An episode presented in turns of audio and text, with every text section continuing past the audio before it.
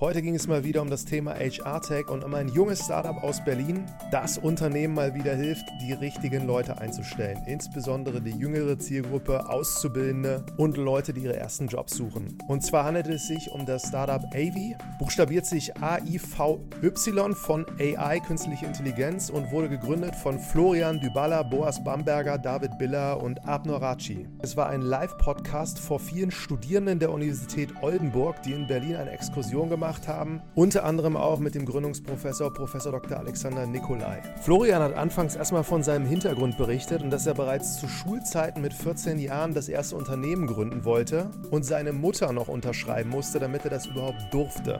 Er hat dann Wirtschaftspsychologie in Lüneburg studiert und hatte dann irgendwann die Idee zur Ivy und ist dadurch dann sukzessive auch mit seinen drei Mitgründern in Kontakt gekommen. Das sehr Spannende ist, sie waren auch bei die Höhle der Löwen und haben dort ein Angebot bekommen über über 450.000 Euro für 20% der Anteile. Ihr Deal ist aber am Ende nicht zustande gekommen. Aber dennoch hat ihnen der Auftritt viel gebracht und ich habe ihn gefragt, wie sie sich darauf vorbereitet haben und wie alles hinter den Kulissen abgelaufen ist. Der erste Kunde, den sie gewonnen haben, war tatsächlich Fresenius, ein DAX-Konzern. Und mittlerweile haben sie schon deutlich mehr als 50 Kunden gewonnen, die vor allem auch durch Veranstaltungen und Events auf AV aufmerksam wurden, weil Florian dort was erzählt hat. So, und nun viel Spaß mit Florian und falls euch die Folgen gefallen, hinterlasst sehr gerne eine Bewertung bei Apple Podcasts, Spotify oder auf anderen Plattformen.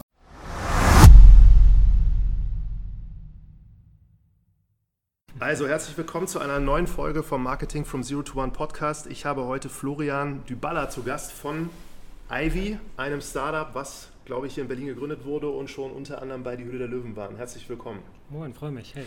Freue mich auch. Sag mal in einem Satz am Anfang, was ihr macht mit dem Produkt.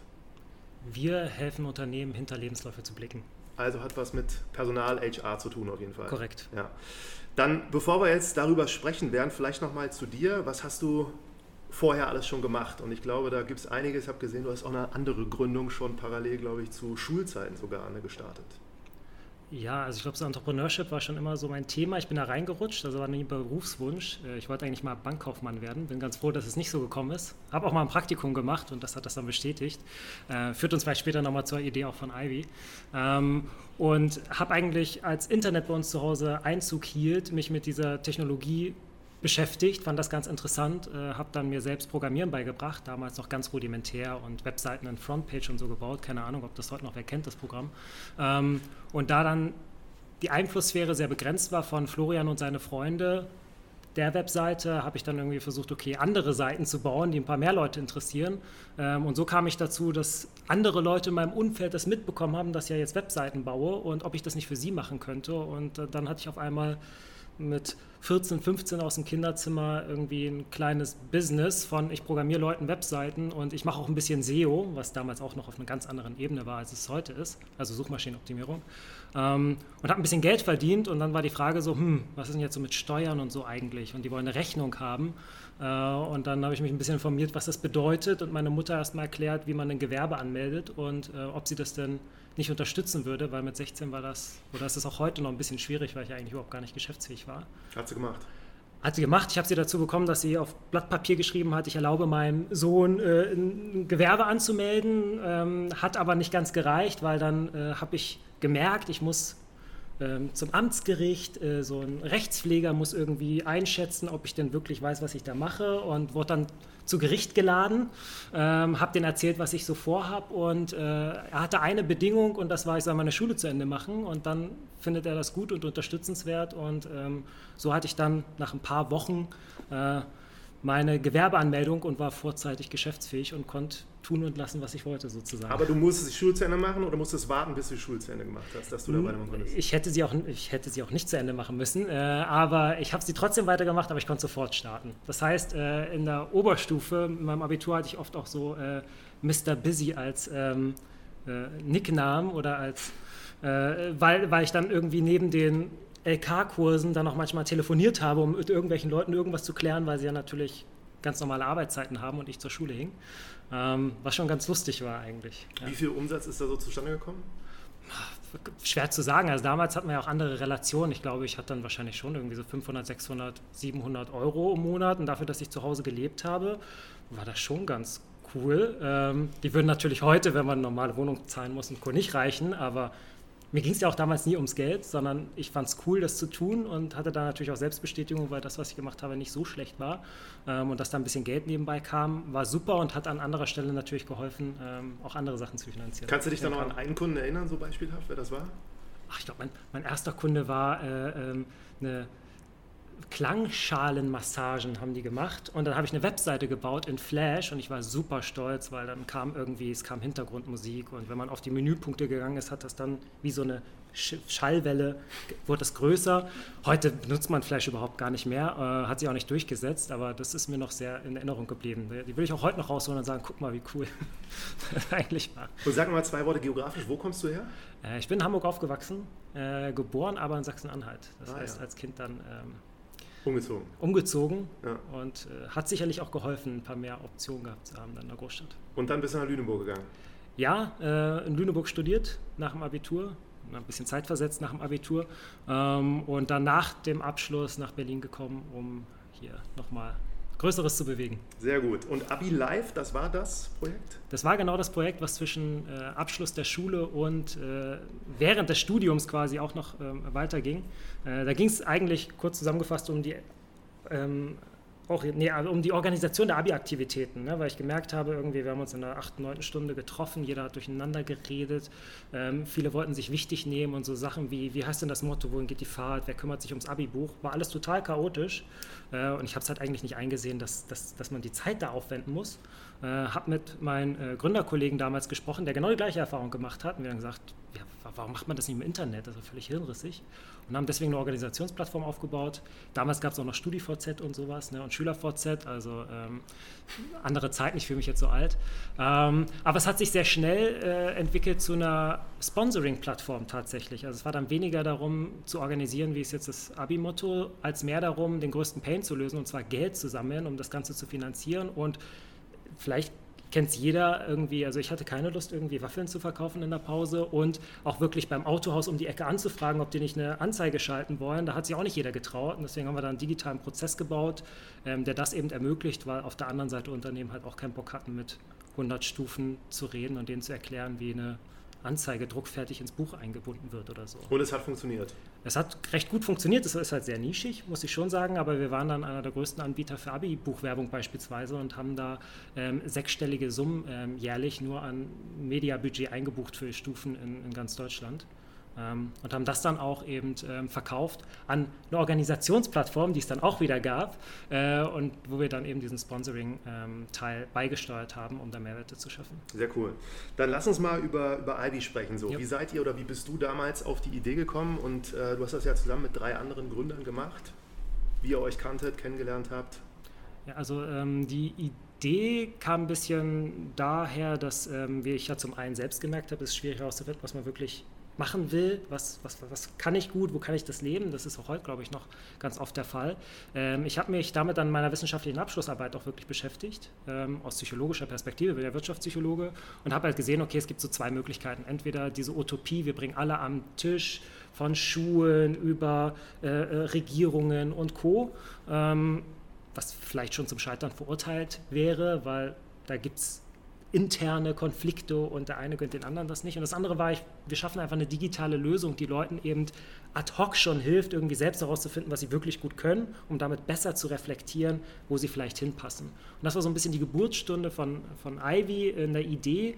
Ähm, ich habe dann über einen Freund, ähm, einen Gründer, den Boas, ähm, kennengelernt, der zu ähnlichen Themen geforscht hatte. Also A war er auch Psychologe, ähm, B hat dazu Game ähm, Games geforscht und was ich da rauslesen kann. Und so war eben die Verknüpfung, hey, kann man nicht mit einem spielerischen Ansatz eben so langweilige, stupide Diagnostik nicht eben zugänglich machen, mit genau eben dieser Vision, dass in die Hand von jedem zu bringen, eben über Smartphone. Und ähm, so hat sich das ergänzt um die Erkenntnisse eben ähm, aller Mitglieder von Ivy äh, zu der Lösung entwickelt, die das heute ist. Mhm. Und ihr beide kanntet euch woher? Über einen Freund, über einen gemeinsamen Freund, ah, ja. äh, der uns zusammengebracht hat, weil wir beide so ein bisschen das Entrepreneurial Mindset hatten. Und der Kontakt ganz äh, aktiv kam wieder zustande, als ich eigentlich jemanden gesucht habe, der mein Abstract äh, auf Englisch übersetzt oder zumindest drüber schaut. Und da hat sich Boas angeboten.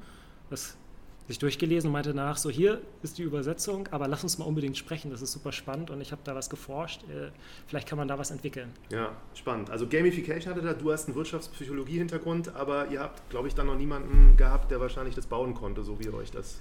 Zumindest nicht mit den Fähigkeiten. Wir haben zwar beide auch schon programmiert, ne? ihr wisst ja, ne? Frontpage und Co. Aber das reicht natürlich für eine App im heutigen Zeitalter nicht aus. Also haben wir uns Leute gesucht, ähm, die zum einen diesen Spirit haben und ähm, zum anderen eben auch das Know-how haben, sich da einzubringen und mit David und Abner dann auch glücklicherweise gefunden. Ähm, Lustigerweise nicht, weil wir die auch irgendwie über Ecken kannten oder über, das gleiche, über die gleiche Uni, sondern ähm, weil wir auf die Suche gegangen sind nach Leuten, die Bock auf Gründen haben und eben ähm, ähm, dieses technische Know-how mitbringen. Und da haben wir David gefunden, den wir mit unserer Story und was wir erreichen wollten, gut abholen konnten, weil er das selbst auch erfahren hat, eben genau diese Orientierungslosigkeit. Und da er mit Abner auch schon in der Vergangenheit in Projekten zusammengearbeitet hat, kam so das eine zum anderen. Und geografisch, du warst damals in Hamburg oder Lüneburg? Genau. Und die beiden anderen? Drei andere? Äh, David hat in Berlin gewohnt, ja. äh, so haben wir uns auch kennengelernt. Abnor ist extra aus Gießen, äh, also aus Hessen nach Berlin gezogen für Ivy und ähm, Ab, äh, äh, Boas hat äh, zeitweise noch in Mannheim seinen Doktor gemacht. Also wir waren sehr verteilt. Berlin war die Base, ähm, weil wir hier auch die Unterstützung bekommen haben, die wir gebraucht haben zur Gründung und ähm, ja, so hat sich das ergeben. Spannend. Und zur Frage mit der Validierung, also wie habt ihr jetzt dann diese Idee, die ihr hattet, dann habt ihr das irgendwie validiert mit MVPs oder wie habt ihr euch da vorangearbeitet? Genau, also erstmal war es ja eine reine Idee äh, und Konzeptpapier und wir haben uns Unterstützung insofern gesucht, dass wir ähm, erstmal geschaut haben, gibt es einen Prof, ähm, der cool drauf ist und uns äh, ähm, helfen kann, auch inhaltlich das zu durchdenken. Das, den haben wir an der Freien Universität gefunden, glücklicherweise. Äh, Hannes Rote, glaube ich, ist Ein Lob auf Hannes Rote? Ja, danke Hannes. Ähm, sehr cooler Typ. Auch sehr nahbar, was uns gut gefallen hat, weil wir haben mit verschiedenen Leuten gesprochen und wenn, wenn ich an einen Prof denke, dann denke ich oft an andere Persönlichkeiten, als ähm, es Hannes ist und das ist gut, Daumen hoch.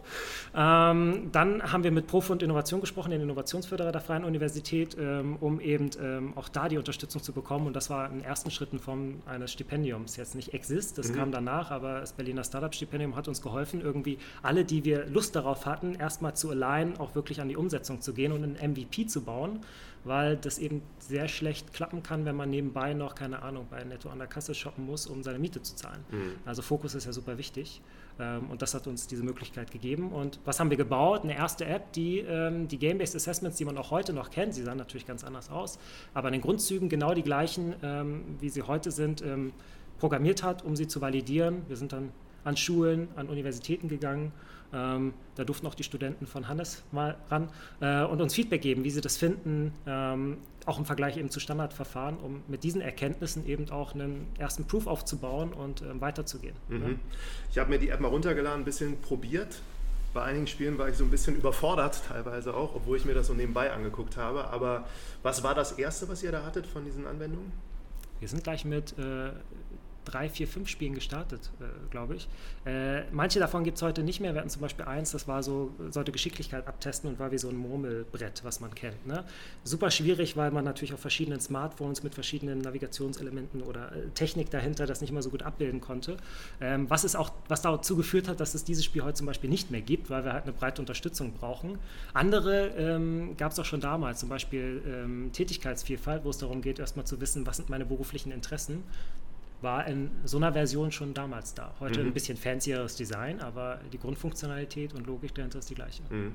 Aber man kann sich das so vorstellen, ihr habt diese Spiele gehabt, dann mussten die das testen, danach habt ihr auch schon quasi so ein Ergebnis bekommen, dann haben die Schüler oder Studenten sich das Ergebnis durchgelesen und dann habt ihr die gefragt, so wie macht das für euch Sinn und ja, also das eine war natürlich, wie empfindet ihr das? Ne? Ähm, war es ansprechend? Ähm, war es kurzweilig? Vor allem, wenn ihr einen Vergleich, Vergleich zu anderen Angeboten hatten, also entweder Online-Assessments, wie man sie in Auswahlsituationen kennt, oder eben von mir aus auch den Angebot der Berufsagentur oder so. Ne? Mhm. Ähm, die Validierung, ob das alles stimmt, was rauskommt, habe ich verschwiegen, ähm, die kam natürlich nochmal davor. Ne? Also wir haben jetzt nicht gefragt, äh, also doch haben wir auch gefragt, ob du dich in dem Ergebnis wiederfindest, aber da sind ja ganz viele psychologische Effekte wie Augenscheinvalidität und Barnum-Effekt und sowas. Mhm. Ähm, das heißt, die Validierung, das war das, was wir messen, da auch wirklich richtig messen, haben wir natürlich zuvor gemacht, bevor wir das getestet haben, und zwar gegen die Standardverfahren der Psychologie, also einen normalen Persönlichkeitstest, der 60 bis 180 Fragen hat, die du halt ankreuzen musst. Mhm. Ähm, und so validiert, ob das erstmal technisch funktioniert, ne, ob wir die Gütekriterien erreichen. Was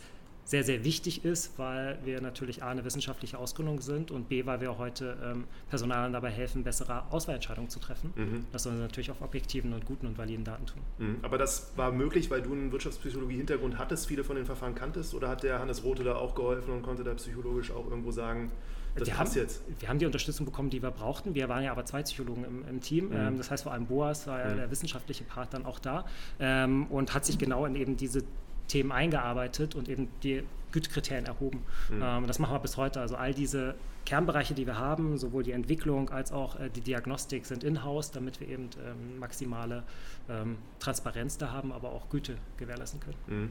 Und habt ihr dann noch mehrere so Zyklen gemacht? Gab es noch einen zweiten MVP oder ging es dann wirklich so, das war dann validiert für euch? Äh, habt ihr dann wahrscheinlich auch mit Unternehmen gesprochen?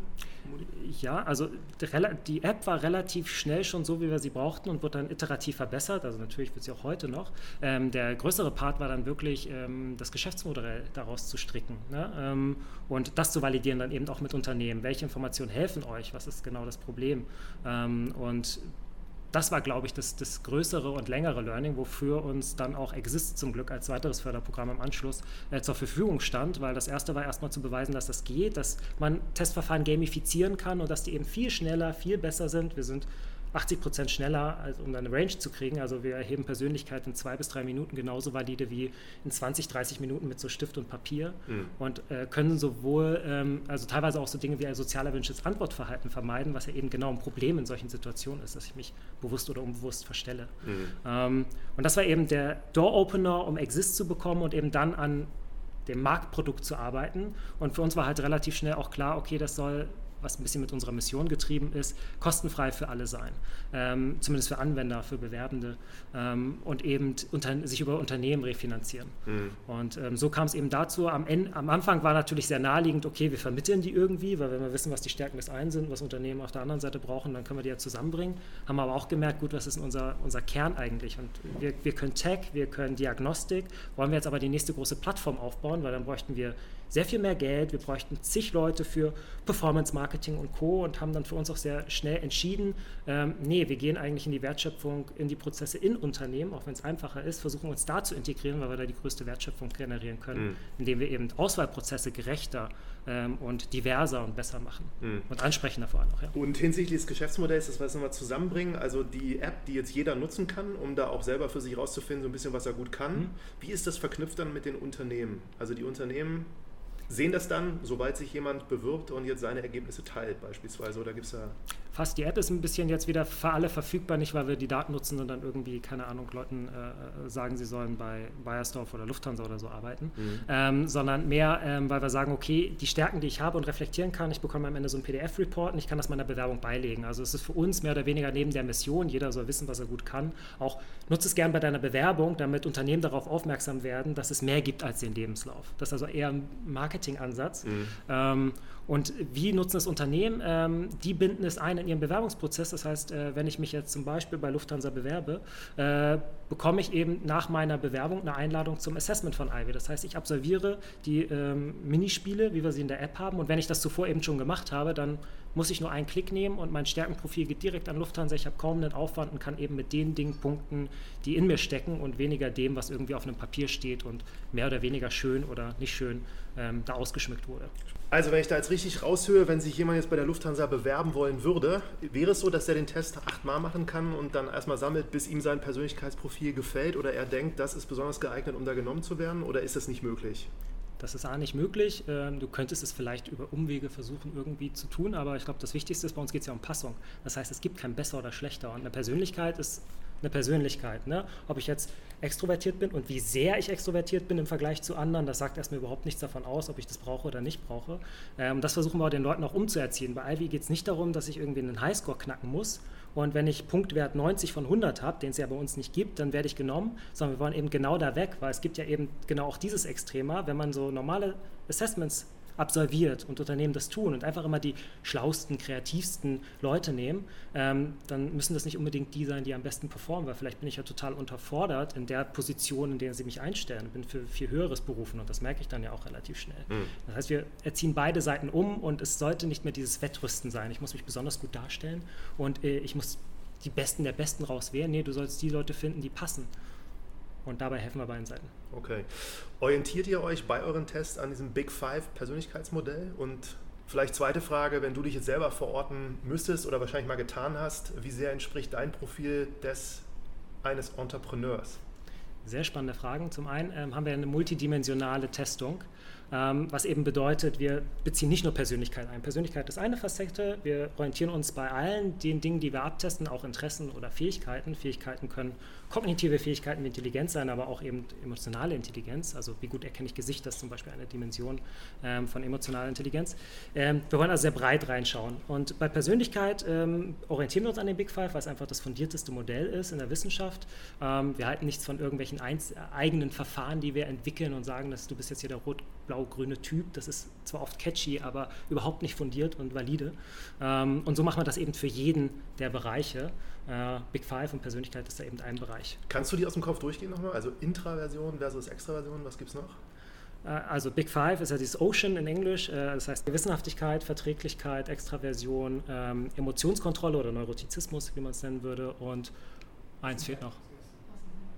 Offenheit, ja klar, Offenheit für Neues, richtig. Ja. Und entspricht jetzt dein Profil des eines Entrepreneurs? Ja, das ist ja das äh, Spannende, auch da gibt es kein besser oder schlechter. Und die Frage habe ich schon oft bekommen, was macht ein äh, Gründer oder Gründerin erfolgreich? Und würde man das wissen, dann würdet ihr bei jedem VC oder Investor durch den Test von Ivy oder anderen Tests gehen und dann müsst ihr mal gucken. Und ich glaube, es ist auch gar nicht so diese eine Wahrheit. Äh, wenn du dieses Profil mitbringst, dann bist du der perfekte oder die perfekte Gründerin. Sondern es kommt eben auch aufs Zusammenspiel drauf an. Also Diversität bedeutet ja auch, dass verschiedene interdisziplinäre interdisziplinäre Leute zusammenarbeiten. Ähm, ich zum Beispiel, was vielleicht als äh, Anekdote da ganz interessant ist, ähm, eigentlich, wenn du hier, keine Ahnung, vor Leuten pitchen musst und Co., solltest du ja vielleicht tendenziell, könnte man stereotypisch erwarten, einen höheren, höheren Anteil von Extraversion haben. So, ne? Ähm, also eher offen und auch offen sein. Auf, äh, und ähm, bei mir im Vergleich zur Normgruppe, weil es ja immer Selbstbild und Fremdbild, ist das gar nicht so stark ausgeprägt, wie ich vermeintlich erwartet hätte, weil ich ja in diese Rolle auch ein bisschen immer als Gründer reingedrängt bin, hier überall auf Bühnen zu stehen und allen zu erzählen, wie geil das ist und hier ne, mit jedem total zu connecten. Und auch für mich hat es geholfen zu reflektieren, ja, also ich finde es auch mal gut in Ruhe einfach an meinen Sachen zu arbeiten und muss nicht auf jedem Event rumspringen. Ähm, und deswegen eben dieses Selbst- und Fremdbild hilft eben auch in der Selbstreflexion, um eben sich mal einzunorden. Und mein Beispiel ist ja oft auch, wir könnten ja alle im Raum sein und uns super kreativ finden, überdurchschnittlich kreativ, kann natürlich nicht sein, weil wenn wir alle überdurchschnittlich sind, dann gibt es halt keinen Durchschnitt. Ähm, und das mal in, in, in, Relation zu setzen und vielleicht kommt am Ende raus, dass das hey, eben halt doch 80 Prozent eher durchschnittlich kreativ sind, was auch völlig okay ist. Aber umso interessanter ist es herauszufinden, wer die 10, 20 Prozent sind, die ja in irgendeine Richtung gehen, ne? In irgendeine Richtung sehr extrem gehen. Und es kommt halt immer auf die Zusammensetzung an. Ne? Deswegen reden wir gerne auch von Karriere-DNA, weil ja. es wird nicht eine Dimension sein, die es entscheidet. Ja, Und das ist auch gut so. Dann wechseln wir mal zu dem Thema hier Marketing, Vertrieb, Kundengewinnung. Wer ist denn euer erster Kunde gewesen oder eure ersten vielleicht äh, Kunden und wie habt ihr die gefunden und gewonnen? Ähm, unser erster Kunde war Fresenius, ähm, schon direkt ein DAX-Konzern, was, was zu viel Jubel natürlich im Team geführt hat. Ähm, und wie kam es dazu? Ich war auf einer Veranstaltung von einem ähm, Kooperationspartner, ähm, wo ich über Azubi-Recruiting gesprochen habe und über die Generation und wie wir das sehen und warum wir glauben, dass Orientierung wichtig ist, auch für Arbeitgeber. Und ähm, da saß unter anderem eben auch der Ausbildungsleiter von Fresenius, der im Nachgang dann so meinte, ja, lass uns doch gerne mal sprechen, weil wir hatten da so was ähnliches auf der Karriereseite, vielleicht kann man was machen. Und hat natürlich geholfen, dass äh, der persönliche Kontakt da war. Ähm, und dass man was ausprobieren wollte, was Innovatives mit Startups und Gründern machen will. Das sind ja so diese Early Adopter, die dann in, dem, in der Phase helfen. Ähm, also der hat euch angesprochen dann und dann habt ihr gesagt, kostet äh, 3500 Euro im Jahr oder? Genau, kostet Summe X und dann hat man nochmal, was so viel? Und dann so, heute würde ich sagen, ja, ist gar nicht so viel. Ähm, und da hat man versucht, da ein Modell rauszustricken, ähm, weil es ja vor allem eben so ein Mehrwertangebot war. Ne? Also mhm. der direkte Nutzen war ja eher für das Unternehmen, ich biete erstmal meinen Kandidatinnen und Kandidaten etwas und das ist für manche noch sehr schwer zu greifen, dass ich dafür etwas Geld ausgeben soll. Mhm. Heute haben wir ja ganz andere Use Cases zum Teil auch noch, wo es darum geht, okay, so viel besser machen wir die Auswahl oder vermeiden Fehleinstellungen oder verkürzen die Zeit oder verringern die Abbruchquote, wo du halt viel besser einen Return on Invest auch berechnen kannst. Mhm. Ähm, diesen Orientierungscase gibt es aber bis heute bei Fresenius und auch bei vielen anderen, Bayerischer mhm. Rundfunk beispielsweise. Aber war so, ihr habt gesagt, kostet Summe X, dann habt ihr verhandelt und dann haben die gesagt, wir machen das, bezahlt und die haben dann auf deren Website quasi gesagt, Ivy, und dann haben das die quasi so zukünftig auszubilden, konnten das mal so testen und nutzen schon. Korrekt, richtig. Ja. Ist auch heute noch da. Ich kann darauf gehen, dass äh, meine Stärken erkunden und bekomme danach dann natürlich ähm, äh, ausgespuckt, welche der Perspektiven bei Fresenius am ehesten zu mir passen würde, um eben diese Orientierungslosigkeiten gewisserweise einzugrenzen. Ähm, und auch das zu leisten, was ja die Leute vor Ort nicht können, und zwar jeden beraten, in, welcher, in welchem dualen Studiengang oder in welcher Ausbildung sie besonders gut geeignet mhm. äh, ihre Stärken entfalten können. Wie viel Kraft hat euch das gekostet, den Kunden zu gewinnen, oder ging das alles? Es ging relativ einfach, wenn ich heute darauf zurückblicken würde, weil wir haben wir jetzt, wie gesagt, sind in Auswahlsituationen teilweise auch im Einsatz und da ist der Sales-Prozess und die Stakeholder, die wir haben, viel, viel, es sind viel, viel mehr Leute eingebunden und das ist viel, viel schwieriger. Also im Vergleich dazu ähm, war der Prozess damals recht easy. Ähm, heute sind wir schon monatelang mit verschiedensten Leuten dran, um äh, große Konzerne, Versicherungskonzerne oder so, ähm, wirklich onboarden zu können, bis sie verstanden haben, was wir machen. Mhm. IT-Security, Datenschutz, all solche Dinge dann noch abgeklärt sind, Betriebsrat. Mhm. Wer war so unter den nächsten zehn Kunden vielleicht? Wir hatten natürlich auch viele ähm, Startups, KMUs. Ähm, äh, wir hatten gesehen bei den ersten Kunden, dass wirklich, weil wir auch geschaut haben, was unser ICP, also unser idealer Kunde, ähm, da war alles dabei. Und ich glaube, das lag noch ein bisschen dabei, wie wir Vertrieb gemacht haben, so ein bisschen mit der Schrotflinte in den Nebel geschossen. So, äh, äh mal schauen, wer uns trifft und Early Adopter und wer uns halt auf Events getroffen hat. Das war ein großer Trigger. Zum Beispiel Q64, äh, der größte Zahnarzt in Berlin, hat das eingesetzt. Wer jetzt ist auch heute nicht so krass unser ICP, ähm, aber die fanden das halt cool und hatten einen Use Case dafür und so waren die ersten Unternehmen sehr breit. Ähm, das hat sich mit, wir haben heute glaube ich 60 Kunden, äh, fokussieren uns vor allem auf große Unternehmen ähm, und im Bereich Nachwuchskräfte Quereinstieg. Und hat, so hat sich das ein bisschen geschärft. Wir haben aber trotzdem auch den Mittelständler, der das für alle nutzt und dessen Auswahl wir modernisieren. Ne? Mhm. Aber Strategie war, auf Events in den Nebel zu schießen und zu gucken, wer so darauf reagiert und dann. Marktfeedback zu kriegen, würde ich es nennen. ähm, ja, um zu gucken erstmal, wer reagiert auf dieses Messaging. Da gibt es ein Problem, aber wie stark spüren die dieses Problem, sodass sie auch Geld in die Hand nehmen und das jetzt immediately angehen und nicht so, ja, finde ich spannend, lass uns das mal machen, lass uns mal nächstes Jahr reden. Das ist ja immer super schwierig, weil wer weiß, ob es mich nächstes Jahr noch gibt als Firma. So. Mhm. Ne? Ähm, also musste man ja schon rausfinden, wo, wo ist die Nische, oder Nische klingt jetzt so negativ, aber genau der Pain Point, den man als erstes bespielt, weil man kann sich natürlich auch super schnell verrennen mit, man könnte dies machen, das machen, jenes machen. Das ist eine Challenge bis heute. Ne? Wenn mhm. wir über diese Lösung denken, was man damit alles noch machen kann, muss man uns immer wieder align auf, ähm, das ist jetzt der Fokus und das zahlt auf unser Ziel ein und wo wir hinwollen. Mhm. Aber Q64, also ich kenne die tatsächlich auch, ohne dass ich als Kunde bin, weiß, dass die digitalisierungsmäßig ganz vorn dabei sind. Deswegen wundert es mich jetzt nicht, dass sie da auch Geld für zahlen, um sowas zu machen, weil die ja auch, glaube ich, ein paar hundert oder wie viel? Schon einige Mitarbeiterinnen. Ja, und verschiedene Standorte ja. jetzt also sind auch stark gewachsen in letzter ja. Zeit. Ja. Und wann hat sich das Ganze mehr strukturiert und wie seid ihr da vorgegangen, wo ihr jetzt sagt, okay, wir haben das dann geändert und haben dann angefangen, vielleicht auf Basis dieses ICPs, was du gesagt hast, da so einen Prozess zu bauen und welche Kanäle, Taktiken habt ihr da so verwendet? Oder macht ihr vielleicht auch sogar jetzt? also es ist ein iterativer Prozess auch da. Ne? Ähm, wir haben dann, ähm, also was wir ganz klassisch machen im Vertrieb dann ist Outbound und Inbound. Also Inbound ist unser Liebstes äh, eigentlich. Ähm, wir arbeiten sehr stark mit Educational Content, weil wir unseren, ähm, unserer Zielgruppe oft erklären müssen, was wir machen, warum das besser ist. Das sind alles nicht unbedingt Psychologen und wir wollen ja auch nicht, dass nur Psychologen so etwas nutzen können. Mhm. Dann sind wir wieder nur bei den großen Konzernen, die dafür Geld haben und äh, Ressourcen. Das heißt, wir haben sehr viele Hilfeartikel, White Paper, solche Dinge, ähm, um dann eben auch vorqualifiziert Leute ähm, über die Webseite zu konvertieren, die natürlich was natürlich sehr viel einfacher ist, wenn die Leute schon vom Thema abgeholt sind. Aber da man sich darauf nicht verlassen kann und da das auch ein bisschen Zeit braucht, bis so etwas wirkt, zu Inbound würde ich auch so Events und sowas zählen, ne, mhm. wo man auf der Bühne steht und erzählt, was ist the future und ähm, Leute versucht zu inspirieren. Und das andere ist natürlich ganz klassisch Outbound, also Leute erreichen über äh, LinkedIn, Xing, äh, E-Mail, Anruf, ähm, was natürlich sehr viel schwieriger ist, weil man die Leute natürlich total kalt erwischt mhm. in vielen Fällen. Und ähm, da haben wir verschiedene Kanäle erprobt und auch da gemerkt, es ist eine Mischung aus. Man braucht ja verschiedene Kontaktpunkte, man braucht irgendwie so Proof Points, Leute müssen einen vertrauen, weil da schreibt dir wieder irgend so ein Gründer aus Berlin an und will dir erzählen, wie Personalauswahl besser geht. Da würde ich auch irgendwie erstmal misstrauisch sein oder warum soll ich meine Zeit damit vergeuden? Mich schreiben ja 10, 20 Leute vielleicht als Personalreferent oder so an oder als Referentin. Ähm, und wir brauchen da eben mehrere Steps und das haben wir eben gemerkt, um dann sowohl mit einer guten Außenwirkung, äh, mit dem richtigen Kontaktpunkt über eine Messe oder über ähm, ein gemeinsames Event, ähm, die Leute so besser zu konvertieren. Mhm. Und äh, tracken auch das jetzt mittlerweile peu à peu besser in verschiedenen Channels, äh, Channels um zu gucken. Mhm. Aber die Herausforderung, so Vertrauen zu schaffen, habt ihr das trotzdem hingekriegt, auch nur über Anruf oder nur über LinkedIn oder ging das immer nur in der Kombination, wie du es gesagt hast? Es ist super schwierig. Äh, es wird leichter, aber auch da sehen wir, also Bonuspunkt war äh, wissenschaftliche Ausgründung, ne, gefördert, Freie Universität äh, Berlin im Hintergrund. Das hilft natürlich für unser Thema zumindest. Das Zweite, wir haben sehr viele Innovationspreise gewonnen, also um da auch einen Proof zu sagen, guck mal, auch andere sagen, wir finden es gut. Mhm. Ähm, und Referenzkunden bringen natürlich sehr viel und das hat man alles am Anfang nicht, was mhm. ja so schwierig macht. Mhm. Ähm, zu sagen, hey, aber guck mal, das setzen auch schon diese DAX-Konzerne ein.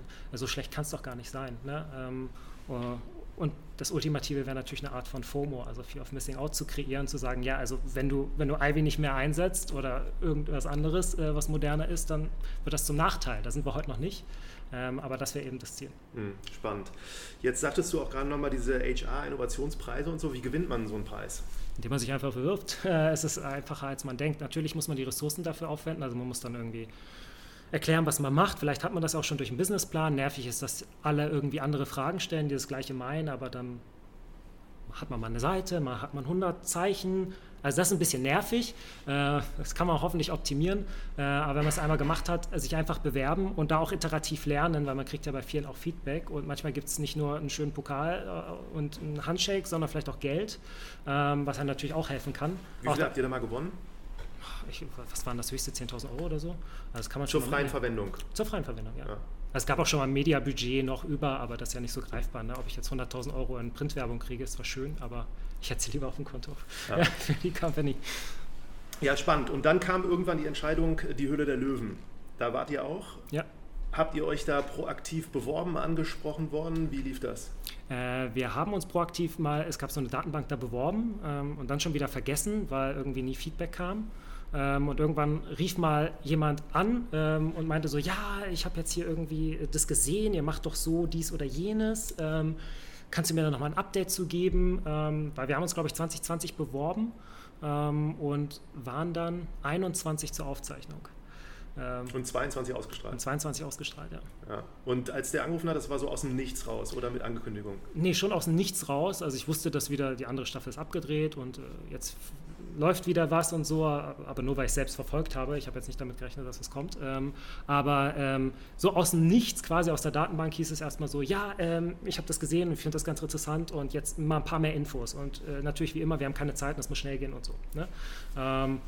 Und gab da noch ein paar Runden, also es ist nicht so, dass nach dem Anruf dann schon Bescheid, ist, äh, Bescheid gegeben wird, so du bist dabei, sondern dann musst du nochmal erklären, dann musst du Videos machen. Also nee, erstmal musst du einen ganz lange Fragebögen ausfüllen, dann musst du Videos einschicken, dann guckt der Sender rüber und dann hast du irgendwie ganz kurzfristig, ähm, wenn du all diese Hürden genommen hast, kannst du nächste Woche vorbeikommen. So. Und das war ganz anders von der Erwartung, die ich hatte mit so, ja, wenn das geht und dann kann man sich ja gut vorbereiten und dann haben wir ja lange Zeit und uns Gedanken machen und so. Ähm, nee. Hattest du nicht? Hatte, hatten wir überhaupt nicht. Ich glaube, das Einzige, was ich rausschlagen konnte, war irgendwie, können wir nicht, können wir statt nächste Woche, übernächste Woche kommen, weil wir müssen noch ein paar Sachen organisieren und nicht alle Leute sind da und so. Ähm, aber dann ging es schon relativ schnell. Zwei Wochen Zeit quasi dann so. Zwei Wochen Zeit ja. und das war nicht nur, wie präsentierst du dich, sondern von, okay, äh, wir müssen das Bühnenbild besprechen, wir müssen über euren Pitch gehen und so. Und da melden sich 5000 Leute bei dir und äh, zu Hochzeiten äh, hatte ich das Gefühl, wir sind eigentlich nur für die Produktion tätig. Ja, also die haben sich dann von der Hülle der Löwen bei euch gemeldet und auch Fragen gestellt wieder und euch ein bisschen auch bei der Vorbereitung geholfen oder habt ihr das ganz alleine gemacht? Vorbereitung, also sie helfen auch bei der Vorbereitung. Ja. Äh, ähm, da gibt es sogar auch so ein Business-Coaching, damit du dich nicht vielleicht voll zum Drops machst. Ähm, ähm, haben aber andere ja trotzdem geschafft. Ähm, man muss es halt ernst nehmen, als das, was es auch ist. Es ist eine große Chance, aber halt auch ein gewisses Risiko, weil du nicht Herr der Dinge bist. Da kann ja alles passieren. Ne? Ja, aber Beschreib mal so, als ihr hingefahren seid, warst du so voller Selbstvertrauen, Lust auf den Auftritt oder eher so, ich habe jetzt hier gerade auch ein bisschen Respekt, dass das irgendwie schiefgehen kann?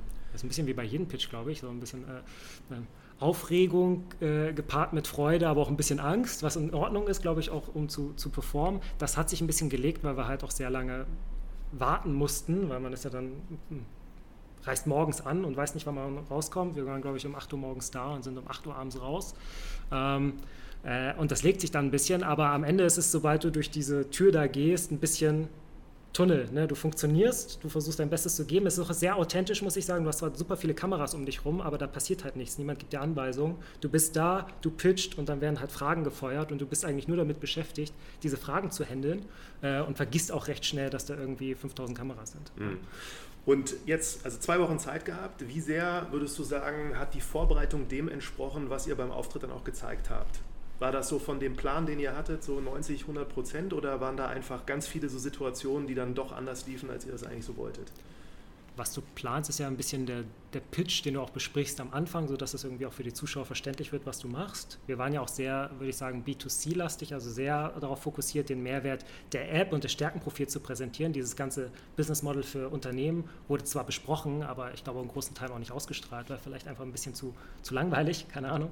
Ähm, und ähm, der Pitch, wir hatten verschiedenste Optionen. Ich glaube, wir hatten nur wenige Tage vorher jetzt irgendwie so die finale Variante und äh, konnten uns darauf erst einstellen. Also ich hätte mehr Vorlaufzeit hätte wahrscheinlich auch geholfen, aber ähm, da gehen halt sehr viele Ideen und da die, auch die Produktion natürlich mit vielen Startups äh, jongliert, hm. ähm, ist das alles sehr schnell drehend, würde ja. ich mal sagen. Ne? Aber es ist ganz gut gelaufen und auf einige Dinge konnte man sich vorbereiten, auf viele Dinge aber halt auch nicht, weil du weißt ja auch nicht, was du gefragt bekommst. Ne? Ja, ich habe mir das in Vorbereitung mal angeguckt und Kurzform ist ja, ihr habt dann am Ende ein Angebot bekommen, wolltet 10% für 450.000, die haben euch dann am Ende 20% für 450.000, aber mit so einer Vesting 10% erfolgsabhängig. Und der Deal ist nicht zustande gekommen. Und mich würde auch nochmal interessieren, so bei eurem Auftritt, was würdest du sagen, waren da so die Elemente, wo ihr euch vorher überlegt habt, wir machen das jetzt so und das ist irgendwie gut angekommen?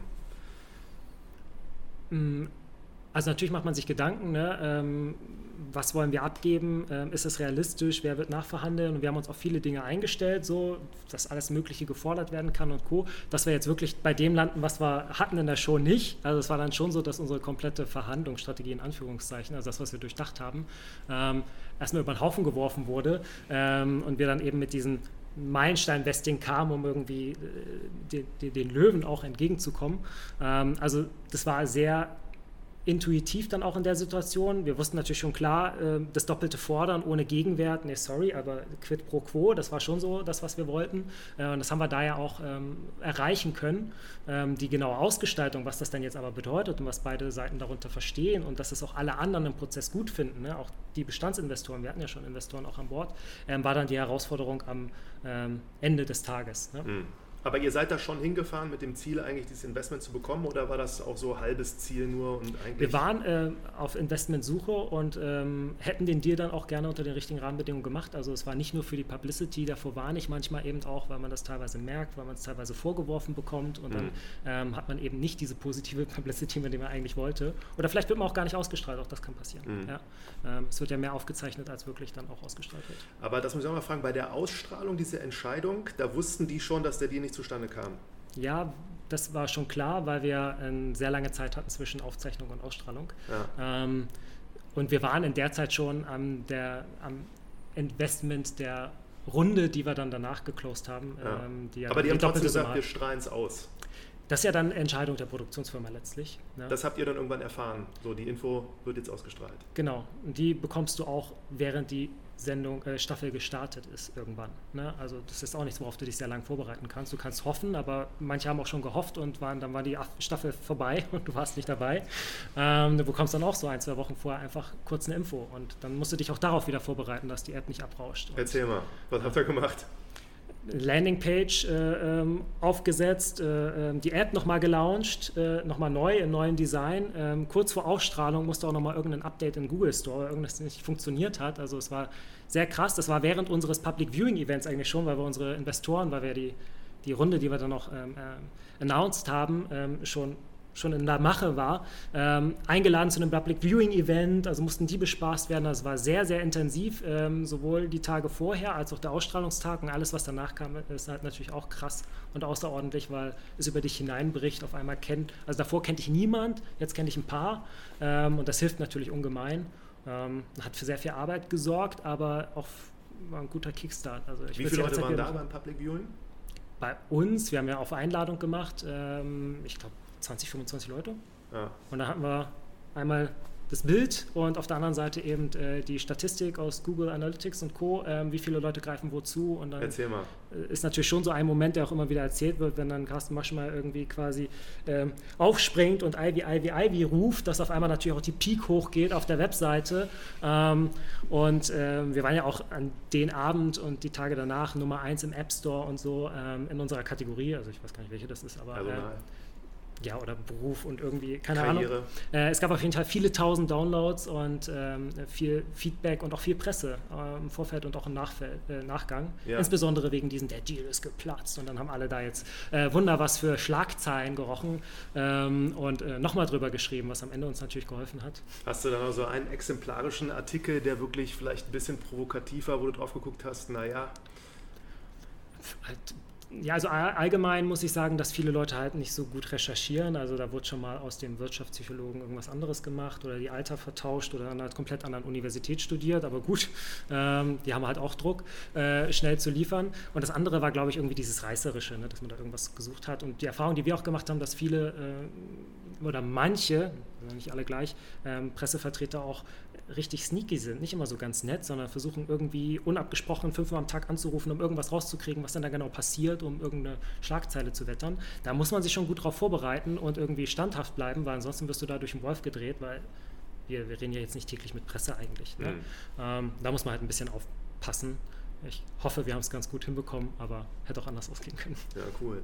Und äh, jetzt nochmal, also viele tausende Downloads, so Geschäftskunden, Leads auch. Es gab auch viele Leads von interessierten Leuten. Ähm, da muss man aber natürlich auch gucken, was sind die, die dann wirklich unseren Zielkunden entsprechen, die wirklich das auch umsetzen wollen.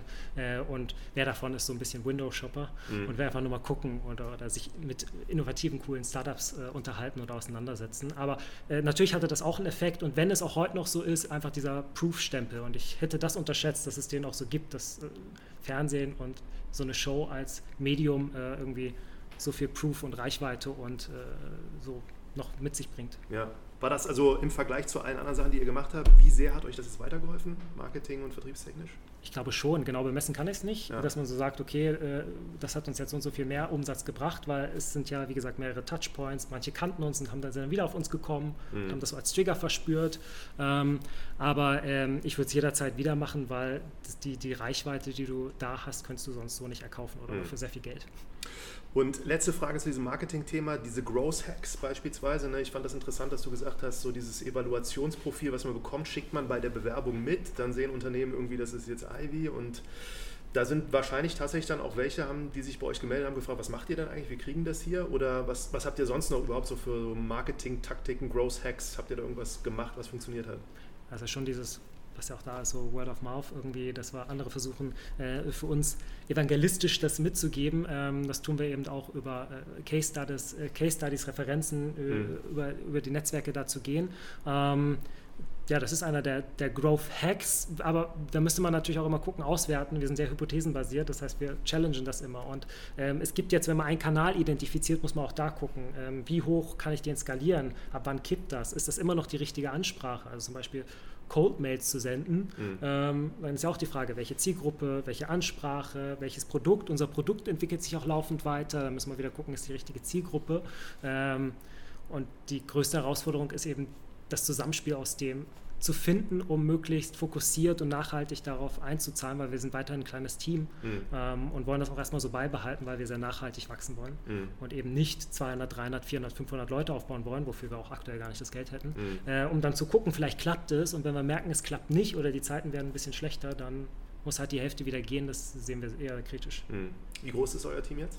Wir sind aktuell zehn Leute im Core-Team, ähm, haben gerade wieder ein paar Leute onboardet ähm, und Freelancer und drumherum ist natürlich noch mal ein bisschen größer, aber es ist eine sehr angenehme Teamgröße, finde ich aktuell, um Ja. ähm, trotzdem mit genug Speed ähm, Dinge zu bewegen, ohne sich mit sich selbst zu viel zu beschäftigen zu müssen. Ja. Und äh, also Kapital, wie viel habt ihr aufgenommen nach Exist? Ähm, wir haben eine Pre-Seed-Runde gemacht, recht äh, schnell danach, über eine halbe Million Euro über Business Angels und im Nachgang von Höhle der Löwen haben wir dann unsere eine Million Runde ähm, äh, kommuniziert, also das Doppelte von dem, was wir an der Show gefordert haben. Also anderthalb jetzt circa. Anderthalb Millionen sind mittlerweile äh, geflossen. Ja.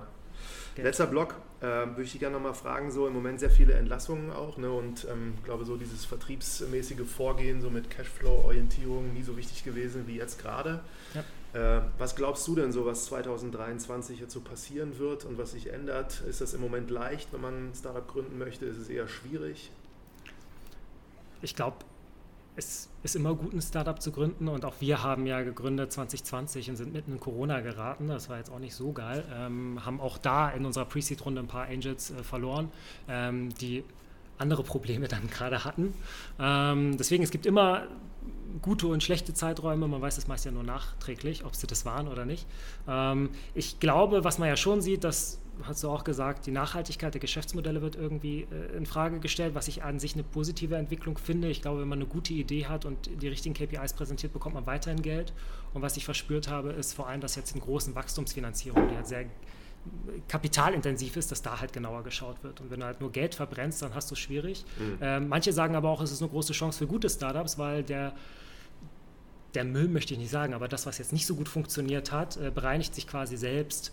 Ähm, und so, glaube ich, müsste man das, müsste man das sehen. Ähm, man sollte aber halt nicht zu sehr mit dem Feuer spielen und klar jetzt irgendwie nicht äh, in die Versuchung kommen, ganz viel Geld irgendwie auszugeben, ohne den Plan zu haben, was kommt eigentlich danach.